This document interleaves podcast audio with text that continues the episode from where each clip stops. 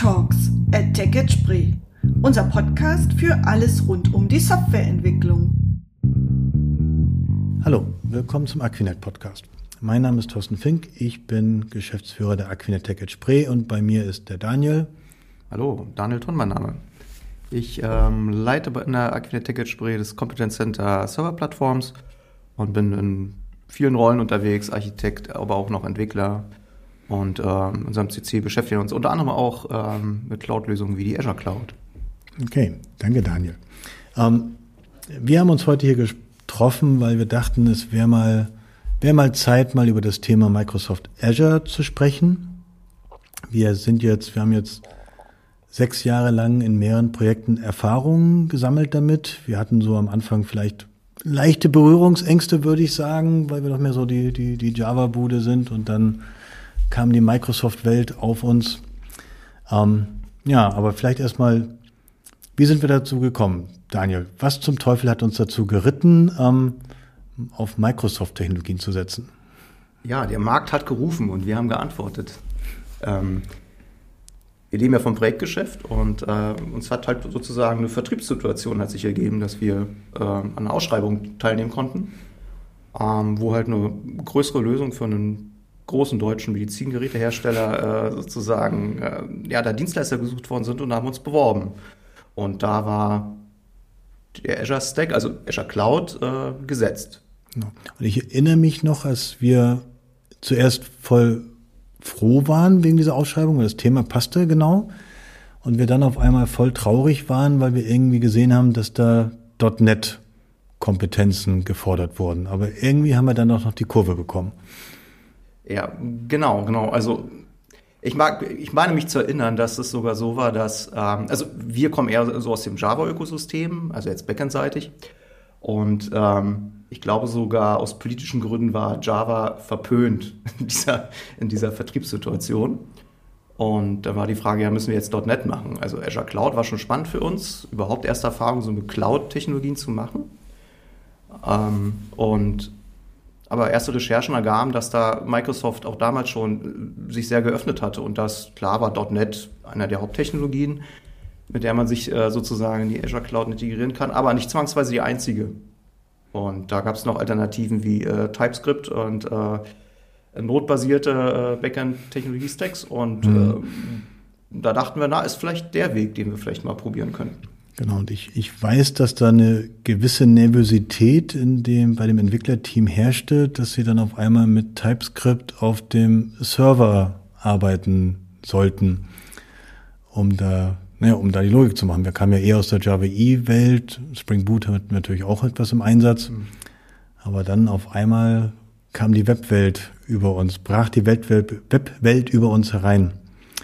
Genau. Wie lief es denn? Ich glaube, war sehr viel Euphorie dabei und ähm, Spaß am Neuen. Ähm, und ich glaube, TypeScript hat geholfen. Ähm, Im Gegensatz zu plain JavaScript. Also es hat auch Ängste genommen, dass wir jetzt doch typisiert unterwegs sein können. Ähm, Vertrauen war auch insofern da. Das TypeScript äh, kommt ja auch von Microsoft. Insofern war das auch ein First Class Citizen in der Azure-Umgebung. Insofern waren wir jetzt da auch nicht exotisch unterwegs. Und ähm, ja, die ersten Erfahrungen waren ähm, gut. Über die Zeit hat sich allerdings dann so ähm, bei uns doch der Eindruck breit gemacht, dass das ganze Ökosystem, ähm, TypeScript als Sprache okay, aber auch äh, Node als, äh, als, als, als äh, Backend-Technologie an unseren Augen nicht die, die Enterprise Readiness, nenne ich es mal, äh, erreicht wie äh, Java-Ökosystem oder auch vielleicht das .NET-Ökosystem. Ähm, und schon aufgefallen, dass so grundlegende Sachen, die eigentlich Java-Ökosystem gelöst sind, wie ein Bildprozess der Class wieder funktioniert, weil der deklarativ ist, äh, mit Maven etc. Das gab es da nicht, sondern man musste Schritte zurück und viele Sachen wieder neu erfinden. Die ja, in der, hast du so ein, so ein konkretes Beispiel? Node-Bildsystem. Also äh, war das das Erste, wo uns auffiel, dass man da sehr schnell auf einmal wieder jetzt im Java-Bereich in der Ahnt-Welt gefangen war und sozusagen sich selber überlegen musste, wie könnte ein Bildprozess gut aufgebaut sein. Mhm. Gibt es Phasen, die man vielleicht selber standardisiert intern hier in der Firma, die durchlaufen werden, ähm, weil ja auch mehrere Projekte geplant waren ähm, in diesem Kontext. Wäre natürlich schön, wenn die alle ähnlich funktionieren würden. Nur diesen Rahmen, den jetzt modernere Bildtools wie Maven oder Gradle halt vorgeben, den gab es da jetzt nicht. Oder gibt es immer noch nicht. Und äh, den muss man sich halt überlegen. Also selber die Guidelines herstellen. Und äh, es war dann öfter der Fall, dass man wieder zurückgehen musste. Die Konzepte, die man jetzt äh, verinnerlicht hatte, musste man jetzt auf einmal wieder implementieren. Also als, als Manager bin ich ja relativ weit weg, ja. aber ich, ich erinnere mich, dass es auch im Web-Umfeld eine Vielzahl von Bildsystemen gab, also Galb, Grunt, und so weiter und so fort. Genau, wir haben da halt geschaut, also zu der Zeit war noch ähm, Jan, der, der, der, der Platzhirsch, hm, äh, mittlerweile wieder, also standardmäßig ist NPM ja eigentlich äh, das Bild- und Modulsystem. Äh, zu der Zeit damals hatte Jan noch klare Vorteile, also eine Alternative. Mittlerweile hat sich das Blatt, glaube ich, wieder gewendet und jetzt nehmen wir auch in aktuellen Projekten äh, mit dem Stack unterwegs sind, auch wieder NPM, weil, die, äh, weil er aufgeholt worden ist. Und NPM ist einfach der Standard Bildaspekt, den jetzt sozusagen Not mitbringt. Äh, ja, insofern. Jetzt sind, jetzt sind ja so sechs Jahre vergangen. Ähm, hat dann NPM aufgeholt? Ja, ja. Also wir, wir, haben dann auch nach einer Weile äh, bei aktuelleren äh, Projekten sind wir doch wieder umgestiegen auf NPM. Aber genau. so im Vergleich so zur Java-Welt?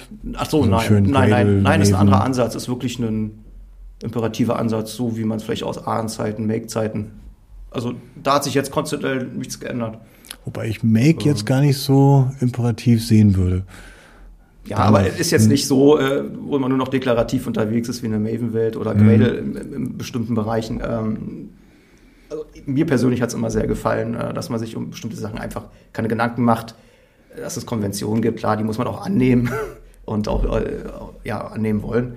Aber wenn man das erstmal durch hat, dann hat das schon klar einen Vorteil. Also wir mussten halt uns um viele Probleme kümmern, wo wir nicht erwartet hätten, dass wir die auf dem Tisch haben. Zum Beispiel? Ja, zum Beispiel einen vernünftigen Bildprozess, die Phasen. Gibt es noch andere Beispiele als Bildprozess und Phasen? Um, ähm, Oder war der Rest dann einfach? Nee, ich glaube nicht. Also äh, da kann ich jetzt nicht erinnern. Also es war jetzt kein Problem, das zu machen. Mhm. Ja, aber man hatte auf einmal so ein Störgefühl, oh, jetzt muss ich mich darum kümmern, äh, wo man sich in unserer Welt erstmal nicht mehr kümmern müsst, musste. War so ein Störgefühl. Was ist so mit ähm, objektrelationalen Mappern oder ja, Nachrichtendienste? Also vom Bildprozess mal abgesehen, das war dann sozusagen der nächste Aspekt, der sofort auffällig war, dass ähm, so, also es gibt eine Riesenauswahl an Bibliotheken etc., äh, Frameworks in der, in der Node-Welt.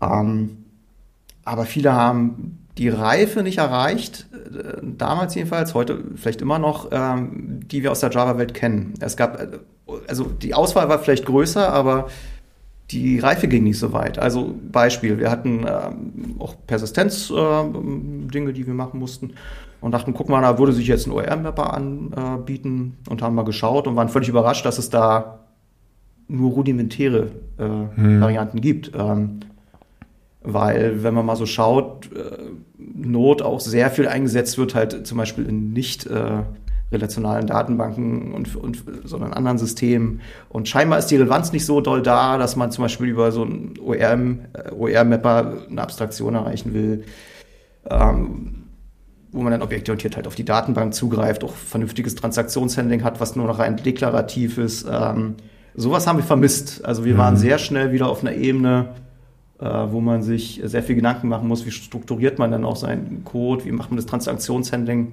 etc. Also äh, die Sachen hatte man auf einmal wieder auf dem Tisch, die man so nicht mehr gewohnt war, auf dem Tisch zu haben. Hm. Ich, ich habe so ein bisschen mitbekommen, dass dann die neueren Projekte dann zumindest serverseitig von der TypeScript-Welt wieder weggegangen sind, so in Richtung Java, Kotlin, Spring Boot. War das mehr so einfach das, die Kultur der Firma hat sich das wieder zurückgeholt oder war das eine klare, harte Entscheidung, das ist die bessere Technologie für Entwicklung unter Microsoft Azure Umfeld? Also ich glaube, mit Azure hat das jetzt gar nicht so viel zu tun, mhm. Äh, weil ich glaube, da sind beide äh, Fraktionen gleichberechtigt. Also wenn man es aus der Azure-Sicht sieht, es gibt ja da ähm, ein Riesenuniversum an äh, Schnittstellen, die Azure bereitstellt und die sind eh alle REST-basiert und äh, dann ist auch egal, äh, mit, welchem, mit welcher Technologie man jetzt da rangeht, zumal am Microsoft auch Bibliotheken für alle möglichen Dienste anbietet, aber dazu vielleicht später mehr. Aber ist ähm, das jetzt die, die Frage zwischen .NET und Java? Jetzt war ja mehr der Wechsel von, von TypeScript. Nee, aber Java. wie gesagt, TypeScript ist, ähm, oder Node ist, ist sozusagen TypeScript als Sprache obendrauf, ist gleichberechtigt zu den anderen beiden Playern. Okay. Also aus dem Azure-Kontext gesehen. Also Mhm. die waren, sind genau die drei Player. Und da habe ich jetzt nicht, nicht das Gefühl, dass jetzt einer, also wenn da einer ein bisschen weiter ist, ist es eher das .NET. Mhm. Aber ähm, ansonsten sind die relativ gleichberechtigt. Also daran liegt es jetzt nicht.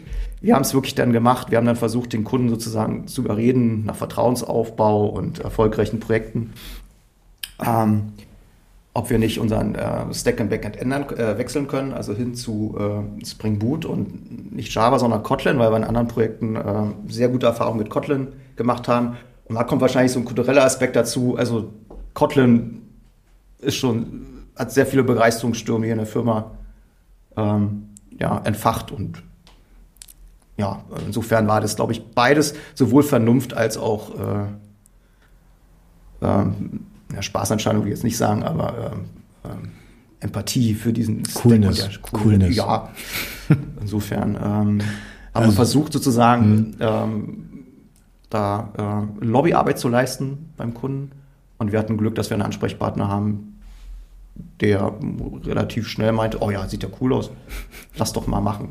Und Dann war der Drops gelutscht, gelutscht sozusagen und alle neuen Projekte haben wir dann sofort dann umgestellt, Spring Boot und ähm, Kotlin. Das ist auch ist so interessant, dass die Programmiersprache dann doch noch so, so zieht.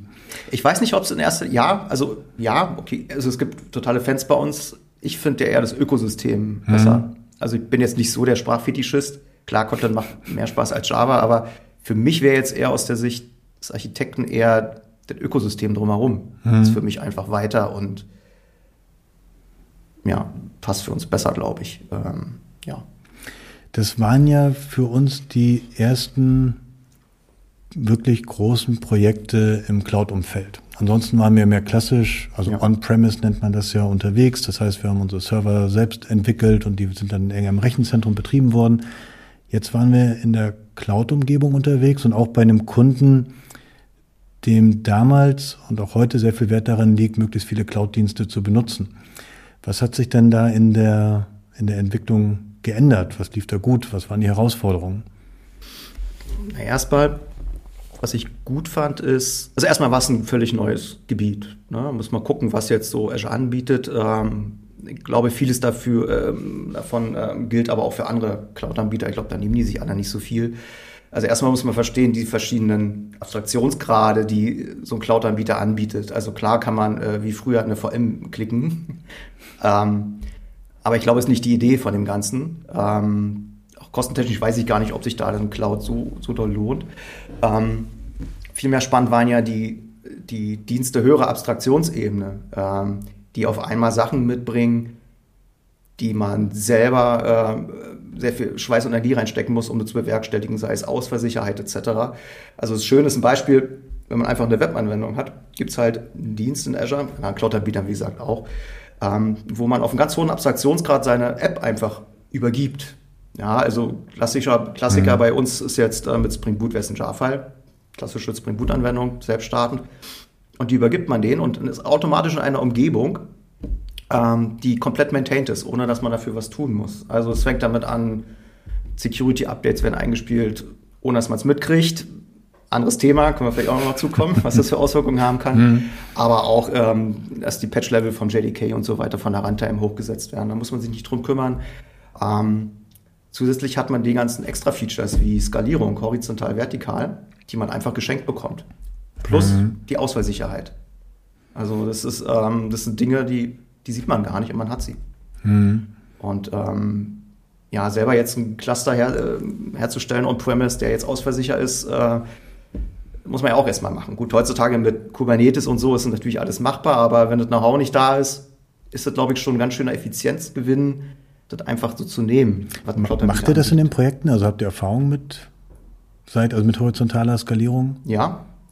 Ähm, wir haben ähm, ja, wir haben es gemacht und zwar haben wir ähm, bei mehreren Diensten ähm, sozusagen automatisierte Skalierung äh, vorgenommen. Da gibt es dann, kann man dann Metriken angeben, ab bestimmter CPU-Last und so weiter, über die und die Zeitspanne wird automatisch eine Instanz dazugepackt und so weiter und auch wieder aufgeräumt. Ähm, das haben wir aktiv benutzt. Und Haben auch Lasttests gemacht. Ja, hat doch funktioniert. Ähm, Wir hatten noch, äh, das war bei uns aber jetzt nicht so der Mehrgewinn, weil wir jetzt nicht so diese Last hatten. Also bei uns war ja die Sache, wie die oft so ist, äh, war dann der Single Point of, äh, auf Performance-Probleme sozusagen eher dann die Datenbank, die Zentrale, mhm. die dann da dann eher in die Knie ging. Jetzt weniger die Middleware-Services, die dann da passiert da meistens eh nicht so viel Musik, dass man die jetzt maximal da skalieren muss. Jedenfalls in unserem Aufgaben, in unserem äh, Bereich, den wir hatten. Aber wir haben es genutzt. Aber ich habe gehört von anderen äh, Partnern, die wir auch zusammengearbeitet haben, die haben das viel intensiver genutzt und ähm, da gab es dann auch hier und da Probleme, diese Instanzen wieder vernünftig aufzulösen. Also mhm. so schön wie es auf Papier mal alles klang, war es in der Praxis dann okay. äh, hier und da dann doch nicht. Ähm, ja, aber es war dann nachher auch gelöst alles. Also wie, wie habt ihr dann die Skalierung über die Datenbank gelöst? Gibt es eine relationale Datenbank, wo alles drin ist und wo sich dann alles trifft und wo man nicht mehr viel tun kann, außer ein paar Cores draufzuschmeißen? Oder habt ihr das anders gelöst? Na, in dem Fall, also gibt es auch eine längere Geschichte, die ganz spannend ist, aber jetzt ähm, speziell dazu ähm, war das halt, bietet Microsoft Azure ja auch so eine Standarddatenbank das ist praktisch ein Microsoft SQL Server. Mhm. Heißt da ein bisschen anders, aber steckt dahinter. Und ähm, der bietet halt auch verschiedene, äh, verschiedene Skalierungsmöglichkeiten an. Ähm, und äh, sowohl über Hardware als auch über, ähm, also was da genau passiert, weiß man eigentlich nicht. Ähm, das ist eigentlich auch ganz spannend und hat uns sehr überrascht. Also erstmal vorweggeschickt, ein SQL Server, also Azure Database äh, verhält sich anders als ein On-Premise Microsoft SQL Server. In, in, in, in Form von äh, Skalierung. Mhm. Ähm, das muss man wissen. Also wussten, hat uns auch überrascht. Ähm, du sagst nicht einfach in der Cloud, du hast so so diese Prozessorleistung oder Speicher und so weiter und das ist es, sondern da gibt es dann andere Währungen, die man zahlt, ähm, die dann auch sehr schnell technisch werden und nicht so klar sind nachher, ähm, was es bedeutet und sehr schwer vorauszusagen ist, ob es dann reichen wird. Ähm, und zwar gibt es dann so ein Sammelsurium, man kauft da so Klassen ein mhm. und ein Aspekt sind dann irgendwelche Anzahl von Workern, die laufen können. Also ja. interne Worker in der Datenbank.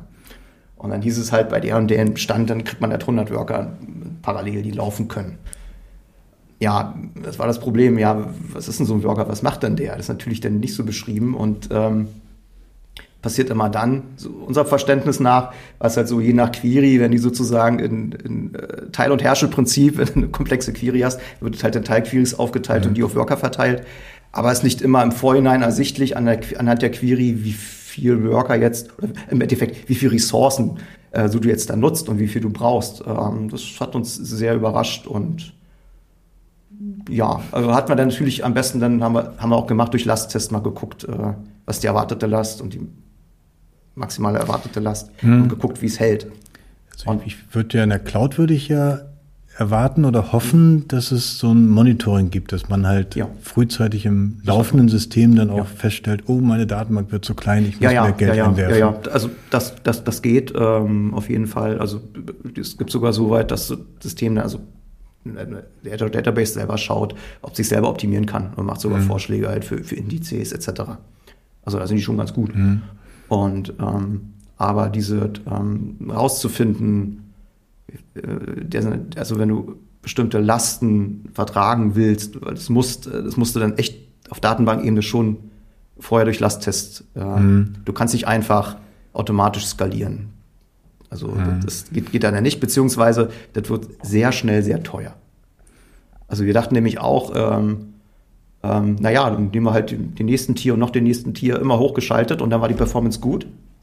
Mhm. Aber dann meinte der Kunde, der vorher sonst nie, Kosten waren vorher nie ein Problem, also war das auch nicht unser erster Konzern, äh, aber dann war es auf einmal sehr wichtig, äh, weil die wurde dann recht schnell teuer. Ja, also das, mhm. das, das finde ich ja im Cloud-Umfeld ist auch noch ein interessantes mhm. Problem, nämlich die, die, die Kosten. Die ja. sind ja nicht mehr so im Blick wie früher. Da hatte man, da wusste man, man hat halt hier ein, zwei, drei Server, ja. man hat hier ein bisschen Bandbreite, ein bisschen Speicher. Ich habe so ein bisschen das Gefühl, ich, ich stecke ja nicht in den Projekten drin, ich bin ja Manager, dass so eine Kostenfunktion jetzt eine neue Eigenschaft der Architektur ist. Ja, wenn die überhaupt so genau vorhersagbar ist. Ähm also bei uns muss man sagen, also Kosten war jetzt nie so ein Thema bei uns, weil das nicht bei uns lag. Mhm. Äh, wir haben auch sehr lange gar keinen Einblick über die Kosten gehabt. Weil der Kunde alles bezahlt hat und ihr in seinem System, in seinen Mandanten gearbeitet habt. Richtig, genau. Ja. Und ähm, war halt nie ein Thema. Und ähm, später hat man dann auch äh, Zugriff bekommen auf, ähm, gab da so ein Dashboard, wo die Kosten dann so hochlaufen. Ähm, war schon mal ganz spannend. Und ähm, was, was, ähm, was auffällig war, ist, im Vorhinein so Kosten äh, zu bestimmen, ist gar nicht so einfach. Mhm. Also man muss schauen, also Azure bietet da ja schon was an, ich denke, die anderen Cloud-Anbieter genauso. Man kann so Kostenrechnungen machen. Dass man sagt, äh, man muss erstmal wissen, welche Dienste habe ich, sagen wir mal klassischerweise so eine Web-App und eine Datenbank. Und dann gibt es da so Rechner, wo dann steht, ja, erwartete Anzahl Requests und so in der Zeit. Und dann kommt so eine Zahl raus. Dann hat man so, so eine Richtlinie. Ähm, hat zum Beispiel jetzt bei dem Kunden überhaupt hätte jetzt gar nicht geholfen, mhm. weil die einen ganz anderen Kostenplan hatten gegenüber äh, Microsoft. Das heißt, die hatten was anderes ausgedealt. Die Preise. Ach, die hatten eine individuelle ja. Preisgestaltung mit Microsoft vereinbart. Genau, also die hatten, mhm. ja, wahrscheinlich war da der äh, Microsoft-Dollar ein bisschen billiger als äh, für jemanden, der jetzt da mhm. nicht hat. Also insofern hätte das jetzt auch gar nicht geholfen. Ähm, na gut, als obere Abschätzung natürlich schon. Ähm, aber war nie so ein Thema, äh, sondern war immer erst ein Thema, als es denn zu teuer wurde. So dass wir sehr spät auch erst ein Gefühl dafür bekommen haben, was heißt dann eigentlich teuer? Also sind jetzt 1000 Euro im Monat äh, für einen Server oder eine Datenbank jetzt viel oder nicht viel? Und, Und das ist sehr schwer Frage, einzuschätzen. Genau, wie habt ihr die Frage beantwortet? Na, die wurde beantwortet. Ähm, Im Endeffekt ähm, kam das Thema dann hoch, als es dann zu teuer wurde. Das heißt, der Kunde hat sich ein Budget überlegt, was dafür möglich wäre und erst als das Budget ja. angeknackst wurde. Ja, äh, ich weiß jetzt nicht, wie genau passiert ist. Vielleicht ist mhm. auch so passiert, dass das Controlling irgendwann mal alarmiert war oder eine Sparaktion kam oder wie auch immer und dann mal kritischer drauf geschaut worden ist. Mhm. Ähm, man muss auch sagen, der Kunde hat ja auch, äh, auch viel gelernt in der Zeit. Also der ist ja dann sozusagen, hat ja dann auch Azure dann erst auch äh, über die Laufe der Zeit verstanden. So mhm. wie wir auch, also so wie jeder, der jetzt, äh, war ja noch relativ frisch damals, als wir angefangen haben, hat man auch gemerkt, dass dann teilweise die Präsentation und Werbung, äh, Werbeversprechen doch weiter fortgeschritten waren als die Wirklichkeit. Das ist, ich glaube, Azure ist ja auch von den großen, also Amazon, ja. Google, Microsoft, das jüngste, oder? Ja, ich glaube schon, ja. Mhm. ja.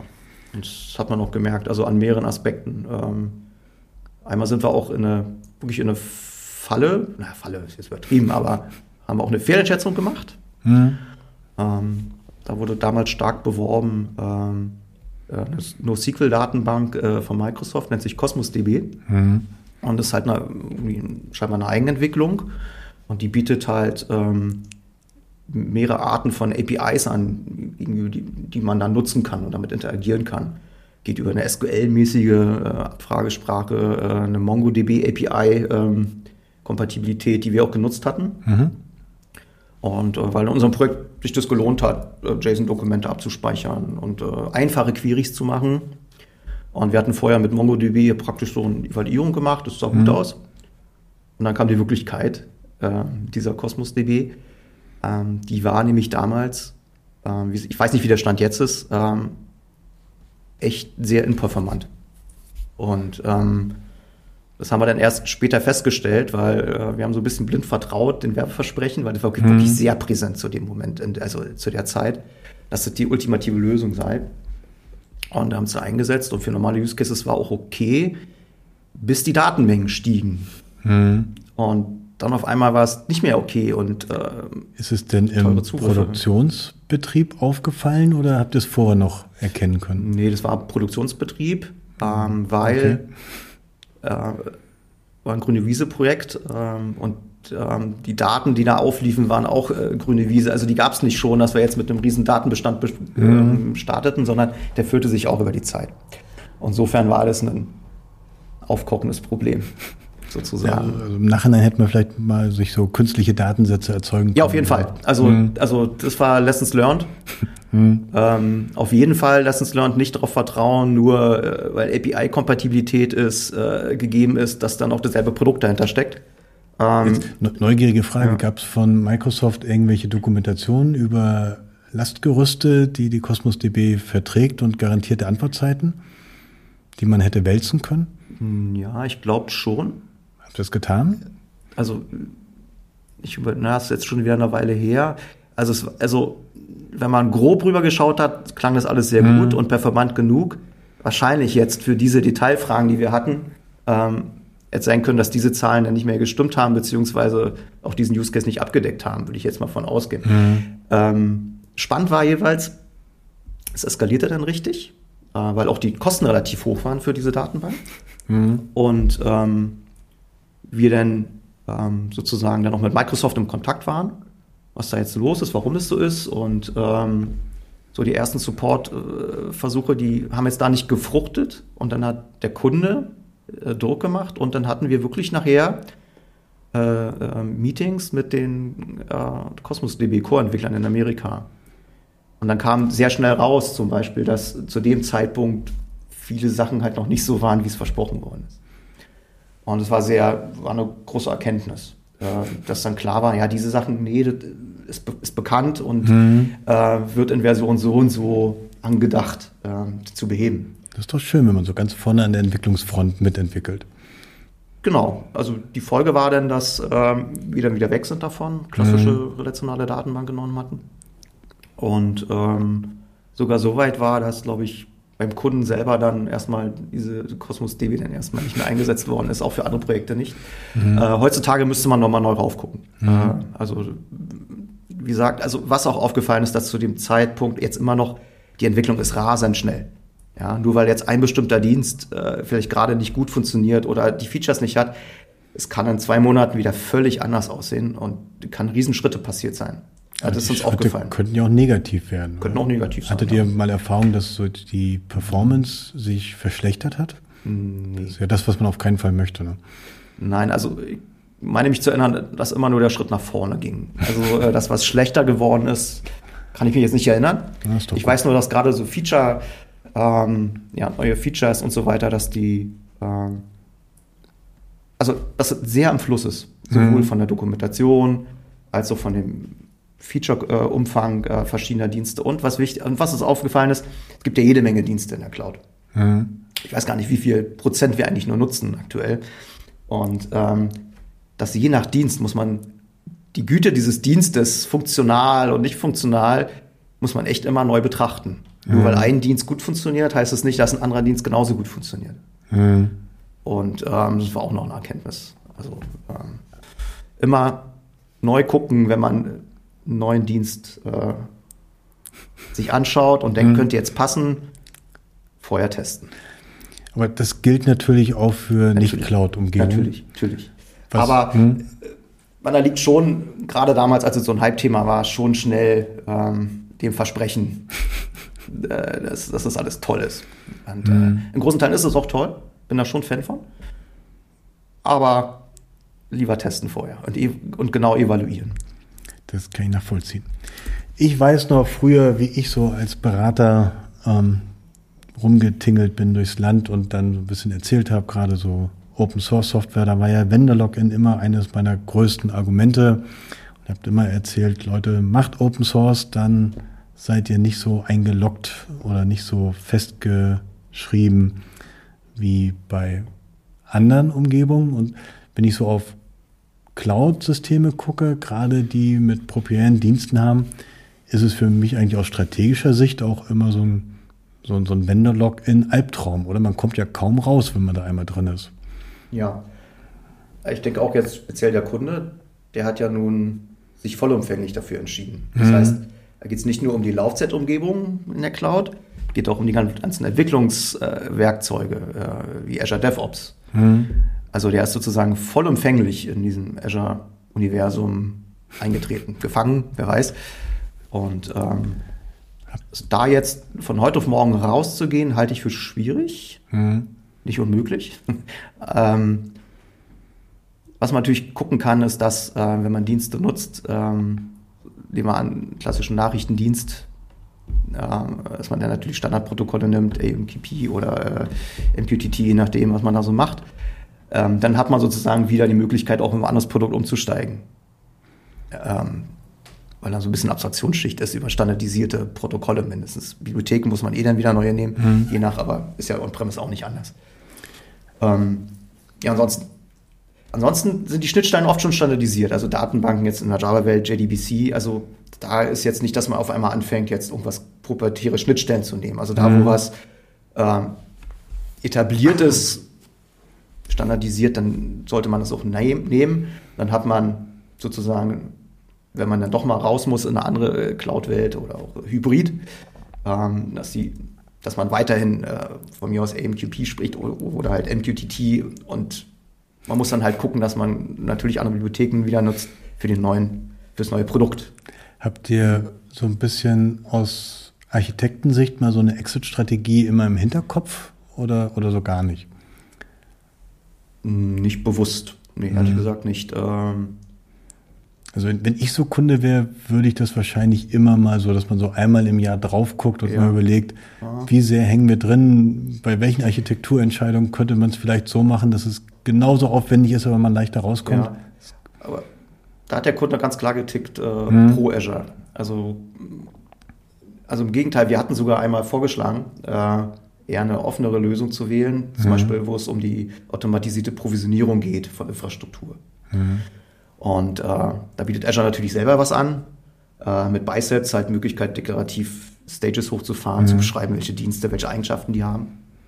Und ähm, war damals auch sehr hakelig, äh, gab es vorher ARM-Templates, gibt's immer noch, äh, ist jetzt alles nicht so schön und wir hatten halt überlegt, naja, genau aus den Gründen. Ähm, vielleicht macht es auch Sinn, auf dem Bereich vielleicht auch so ja, ähm, doch äh, größere also, oder weitere Lösungen zu setzen wie Terraform.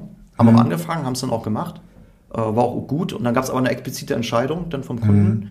Ähm, nee, wir wollen jetzt ähm, auf den Azure eigenen Weg gehen, weil die äh, intern drauf gesetzt haben und selber sozusagen so eine, so eine Library bereitgestellt haben äh, für also so Templates. ähm, Der- der. Kunde oder Microsoft? Der Kunde, der Kunde. Okay. Mhm. Ja, also sozusagen, äh, der Kunde hat aktiv mitgearbeitet. Der hat so zentrale Themen wie Security lagen bei dem und so weiter. Mhm. Und ähm, dann ist natürlich schon nicht schlecht, wenn man gerade durch so eine Infrastrukturprovisionierung Templates mitbekommt, wo so eine Querschnittsthemen wie Security einfach schon geklärt sind durch geeignete Voreinstellungen, die wir nur noch nehmen müssen und uns nicht drum kümmern müssen und alles ist compliant mit dem, was der Kunde sich in seinem Ökosystem ausgedacht hat. Und da war die Entscheidung sozusagen, weil der Kunde halt wirklich 100% Azure, ähm, hat er dann die Azure-eigenen Sachen genommen und nicht sowas wie Terraform. Ja, letztendlich entscheidet immer der Kunde. So. Bin gespannt, wenn wir in fünf Jahren nochmal so einen Podcast machen, ob man, man kann ja erst aus der Vergangenheit Entscheidungen bewerten, ob man, Ja. ob sich das gelohnt hat oder nicht. Also ich sag mal, die reinen Entwicklungssachen bleiben natürlich erhalten. Ne? Also wenn ich jetzt sozusagen die Business-Logik implementiere, Algorithmen finde und umsetze etc., die Dinge sind ja immer noch, jedenfalls in unseren Projekten bei uns, in unseren Anwendungen, in unseren Middleware-Teilen, Spring Boot-Anwendungen oder Notanwendungen. Da Die sind- Dinge laufen natürlich weiterhin. Und da sind auch keine Azure-spezifischen Bibliotheken oder APIs rein diffundiert. Nee, also, nö, Okay. Nee, also nicht, nicht primär, nee, eigentlich nicht. Also weil die, was hat man denn, wenn man jetzt sich integriert in Azure Cloud? Du hast halt äh, Dinge, Drittsysteme, mit denen du kommunizierst. Mhm. Ja, das sind halt Drittsystemanbindungen. Und dann hast du aber auch so Querschnittssachen wie Monitoring, Tracing und so weiter, die sich dann integrieren. Ähm, ist aber jetzt in unserer Welt jetzt auch nicht so schlimm. Das sind auch vollautomatisierte Dinge, die man einfach als, als Dependency, als Abhängigkeit in seinem Projekt Mhm. nimmt und dann zumindest in der Spring Boot Welt wird automatisch dann entsprechend aktiviert und äh, Monitoring, Tracing-Daten werden gesammelt und äh, übertragen. Und ähm, also da bietet auch sehr viel schon jetzt diese Laufzeitumgebung wie Spring Boot etc. schon sehr viel Abstraktionsgrad, dass man sich um so eine Sache halt nicht mehr kümmert Okay. oder kümmern muss. Insofern würde ich schon sagen, der Kern der Anwendung ist schon migrierbar, weil da ändert sich nichts. Mhm. Nur die Anbindung der Drittsysteme, wie angebunden werden und so weiter, da könnte es dann Sachen geben. Mhm. Oder auch wenn du bestimmte Systeme hast mit bestimmten Eigenschaften, die du nutzt, Dienste, und die gibt es beim anderen Provider vielleicht nicht. Sagen wir mal, vielleicht spezielle KI-Dinge. Ja gut, dann äh, muss man gucken, wie man das dann ersetzt vom Funktionsumfang her. Aber Ja. die eigentliche Leistung, die man jetzt selber implementiert, äh, für unsere Sachen, die wandern natürlich dann schon mit, äh, falls man migrieren muss. Genau. Man hat wahrscheinlich ein zentrales API-Management. Das würde gibt's auch. dann in einer anderen Umgebung durch irgendwas anderes ersetzt werden und dann würden unsere individuell erstellten Softwarekomponenten alle Ja. miteinander laufen. Aber was natürlich passieren kann, ist gerade so ein Beispiel, ne, so ein zentrales API-Management, Mhm. heißt sogar so bei Azure, API-Management. Wenn du so Dinge wie Security oder äh, Quality of Service damit abbildest, konfigurierst Mhm. und so weiter, das ist natürlich dann verloren, wenn du sozusagen wechseln musst zu einem anderen Produkt. Ähm, man muss halt gucken, was wollte man, was wollte man lösen, welche Probleme, und dann muss man gucken, ob das man mit einem anderen Produkt genauso lösen kann. Mhm. Kann natürlich sein, dass da mal Lücken sind oder andere Sachen vielleicht noch besser sind. Also das ist dann nicht unmittelbar, unmittelbar eins zu eins übertragbar. Ja, Ja. verstehe ich. Wenn du aus sechs Jahren nochmal zurückschaust, eher Daumen hoch, Daumen runter, hat Spaß gemacht, hat sich's gelohnt, würdest du es normal machen, würdest du Sachen ganz anders machen wollen? Also ich fand es eine spannende Fahrt, äh, viel gesehen. Mhm. Ähm, ich fand es auch gut, dass wir so intensiv jetzt mal den Node-Stack ausprobiert haben, Mhm. Ähm, um mal festzustellen, dass äh, unser alter Stack jetzt doch gar nicht so schlecht ist. Ähm, das war, hat mich überrascht, so im Nachgang. Ähm, dass für unsere Art von Anwendung da das doch sehr lückenhaft ist, äh, die Notwelt, und äh, dass wir da sehr gut mit dem Java-Ökosystem aufgestellt sind. Und äh, insofern will ich gar nicht müssen, dass wir da mal diesen Ausflug gemacht haben, Mhm. weil dann wissen wir, wovon wir reden. Und ähm, können dann die Entscheidung, wieder gewechselt zu haben, dann auch äh, noch besser genießen. ja, ansonsten Azure total spannend, ähm, auch gerade mitzuerleben, diese, wie sich das entwickelt. Mhm. Ah, Das ist schon sehr, sehr spannend. Man muss gucken, dass man da. Also die Gefahr ist dabei, dass man den Anschluss verliert, dass man Mhm. nichts, äh, bestimmte gute Neuerungen nicht mitkriegt. Ähm, das ist die große Herausforderung. Also da muss man wirklich, also ein Vorteil ist, man hat sein Universum, Azure Cloud. Nachteil ist, das Universum ist ein Universum, ist sehr groß. Okay. ist nicht nur ein Planet. Und äh, da muss man halt schauen, dass, ähm, dass man sieht, was kommt. Es werden auch Dienste sind auch wieder gegangen. Mhm. Das passiert auch, äh, oder werden abgelöst wie, durch wie andere. macht ihr das im Projekt, das Universum zu betrachten? Habt ihr Teleskope? Wir haben jetzt da keinen Prozess. Ähm, es ergibt sich aus, aus intrinsischer Neugier, äh, Dinge zu machen. Ähm, was aber dann passiert ist, ähm, was gemacht worden ist, angeregt vom Kunden, dass ähm, sind ja mehrere Dienstleister, die dann im Universum unterwegs sind, dass man sich regelmäßig trifft Mhm. und äh, sogar einmal die Woche so ein Architekturboard und dann genau die Erfahrung teilt. Ja, wenn der eine jetzt da, keine Ahnung, fünf Sprints am Azure äh, Active Directory gescheitert ist, äh, können die anderen dann helfen und überlegen, was, was könnte das Problem sein. Und ähm, also das wurde sozusagen organisatorisch dadurch aufgefangen, durch äh, kontinuierlichen Wissensaustausch. Und äh, ja, Klingt gut. Also für mich klang das mehr wie so ein Daumen hoch. Das ja, ist ja, ja, ja, ja, also will ich nicht missen. Also mich würde Ja. mal interessieren, äh, praktische Projekterfahrungen zu machen mit äh, anderen Cloud-Anbietern. Mhm. Und äh, also ich wage ja, äh, eine These in den Raum zu stellen, dass die Fahrt nicht viel anders gewesen wäre bei anderen Cloud-Anbietern. Vielleicht wäre man hier und da woanders abgebogen, Mhm. aber einen Reifen wechseln hätte man trotzdem müssen, könnte ich mir vorstellen. Da bin ich mir sicher. Die Erfahrung muss man immer erst mit echten Projekten machen und meistens wird man überrascht. Und es gibt immer Probleme zu lösen. Wunderbar. Wenn wir dann mit Amazon oder Google die sechs Jahre Erfahrung haben, machen wir den nächsten Podcast dazu. Vielleicht auch schon früher. Gerne. Gut. Danke dir, Daniel. Das war unser erster Aquinet-Podcast. Mir hat Spaß gemacht. Ja, war spannend, neue Erfahrung. genau. Und dann vielleicht beim nächsten Podcast. Tschüss. Tschüss.